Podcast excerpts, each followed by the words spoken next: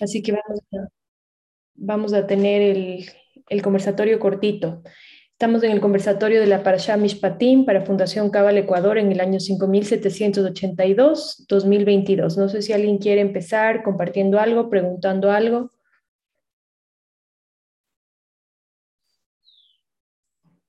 Yo, gracias. Creo que es eh,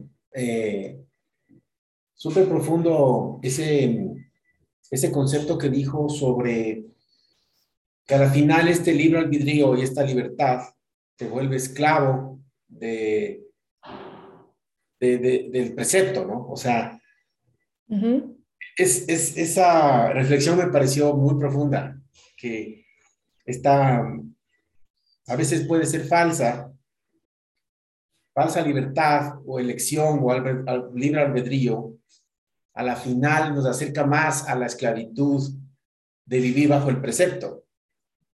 Claro, cada vez que hacemos de manera robótica, estamos en modo de esclavo. O, cuando lo hacemos sin amor, sin la intención, o lo hacemos por miedo.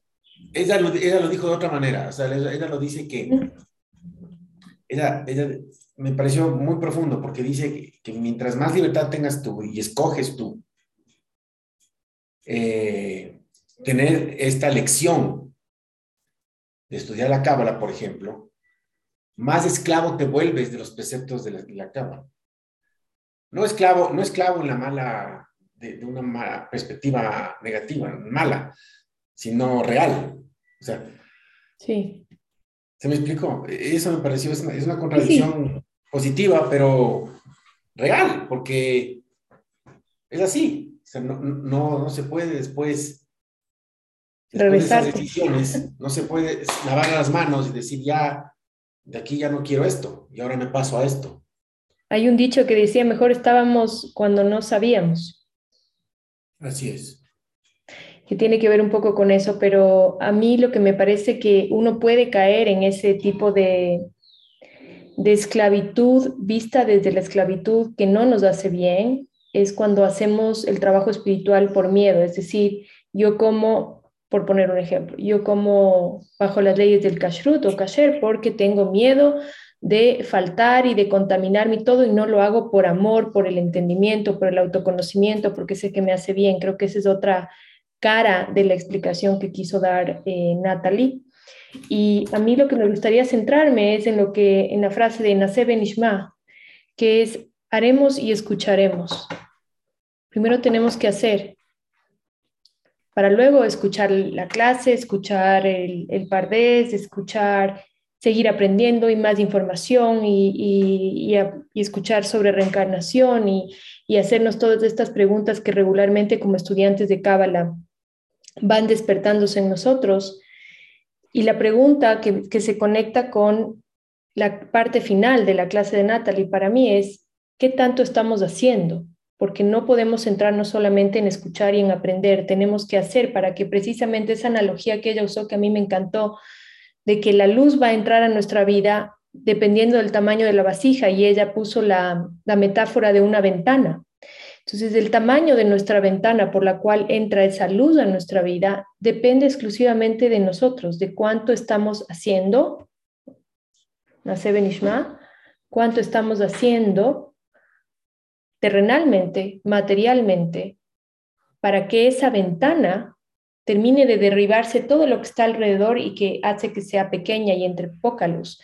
Y ya sabemos que lo que tenemos que hacer es muy sencillo, cambiar, cambiar lo que la gente nos reclama, cambiar lo que nosotros sabemos que tenemos que cambiar.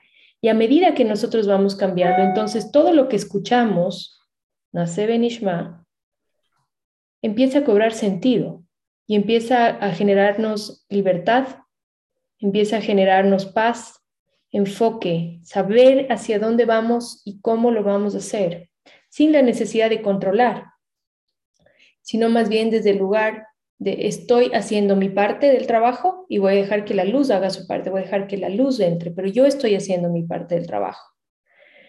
A medida que nosotros vamos avanzando con el conocimiento de la misma manera, y esto es una de las cosas más importantes para un estudiante de Cábala, desde mi experiencia, y esto lo promueven un montón de, maestros, es aprender a vivir en la paradoja.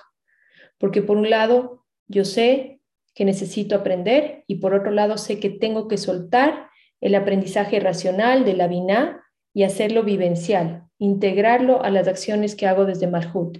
Y yo le hice esta pregunta a, no le hice esta pregunta, le hice, me permitían hacer un comentario a Mario Sabán en una de las últimas entrevistas donde le dije que para mí el trabajo más fácil, el camino más fácil es el que se hace en el árbol de la vida, de abajo hacia arriba, es decir, de Malhut a Keter, porque muchos queremos hacer, y está bien, el trabajo inverso, de Keter a Malhut, que es ir bajando la información para convertirla en Dat y luego actuar de acuerdo a la información.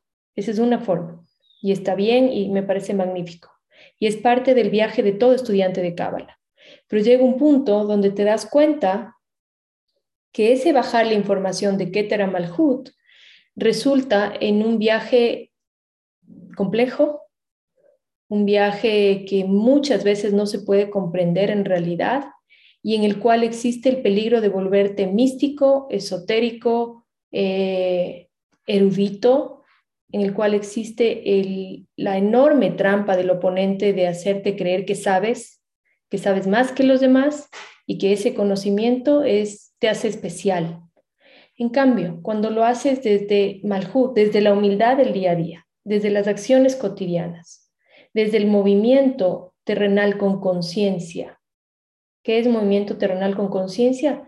Estar presente cuando voy a responder a un desafío, estar presente cuando voy a responder a mi socio, a mi jefe, a mi amigo, a mi hijo, estar presente, no en modo automático, sino pausa, retiro toda la información de mis memorias, porque todo lo que está en nuestro ticún y que aparece en nuestra vida son manifestaciones de nuestras memorias, de vidas pasadas o de esta vida o de nuestro sistema de creencias. Pausa, retiro todas esas memorias y estoy en conciencia donde la luz penetra y yo tengo la capacidad de responder de una mejor forma a mi vida, de una mejor forma a mi pareja, de una mejor forma a mi hijo, a mi empleado, a mi socio, a las circunstancias que esté viviendo. ¿sí? Es un camino diferente, es un camino que exige mucho enfoque, ¿sí? Y mucha presencia, porque el, camino contrario, que es el de Keter Malhud, es fascinante, porque la información nos seduce, porque el conocimiento es extraordinario, pero cuando hacemos a la inversa, vemos que las clipots, las clipots que tenemos, que están obstaculizando que penetre la luz, se van rompiendo de una manera mucho más rápida porque estamos siendo proactivos en el proceso, estamos haciéndolo nosotros voluntariamente, pum, pum, pum, derribando la pared para hacer la ventana más grande, rompiendo la pared para que la ventana sea más grande y entre más luz a nuestra vida. Entonces, esa es otra forma de hacer las cosas y, quiero reiterar e, invitarles a todos a que se queden con una Sebenishma. Haremos y escucharemos. ¿Por qué no puede ser al revés. ¿Por qué en la, en la, en la Torah, que es el manual de vida, dice primero haremos y escucharemos? Porque no somos nada si no actuamos, porque no podemos ni siquiera considerarnos aprendices de Kabbalah si no actuamos de manera coherente con lo que ya sabemos. Una manera de ser coherente con lo que ya sabemos es, voy a tomar mi clase de los lunes aunque ya haya escuchado esta para allá 16 veces aunque ya haya estudiado, haya leído y ya sé. Si estoy pensando que ya sé, bueno, estoy en un viaje del ego. Nunca sabemos, nadie sabe. Somos eternos aprendices. Y como eternos aprendices, el hecho de tomar la clase es hacer. Nacer Ishma. Haremos y escucharemos. En ese orden, yo les puedo asegurar que si, si viven desde ese lugar, no hay nada que no se pueda transformar y no hay nada que no pueda cambiar, pero tenemos que ser conscientes de que tenemos que hacer. Y lo primero es hacer una pausa para recordar que todo lo que vivimos es una proyección de nuestras memorias y que lo que tenemos que hacer con nuestro tikkun como estudiantes de Cábala es actuar para corregir nuestras memorias las memorias que vienen de nuestro árbol, las memorias que vienen de nuestras vidas pasadas, de nuestras experiencias pasadas, de nuestras, de todo. Todo lo que proyectamos es algo que ya pasó o está pasando dentro de nosotros en ese momento. Por eso las cosas más sencillas son las más útiles. la pausa, elijo diferente, suelto mis memorias, transformo mi vida, prag, una clipa menos, más luz, más vasija, más capacidad de entender, más claridad, más foco. El flujo del universo empieza a moverse porque no hay obstáculos, porque los obstáculos entre el flujo del universo, entre la luz y nosotros son las clipots. Trabajando desde Malhut, rompemos clipots, entra la luz. Espero haber podido graficar de mejor manera. La frase de la semana, Nace Benishma. Haremos y escucharemos. Les mando un abrazo cariñoso. Les quiero mucho. Nos vemos el próximo lunes.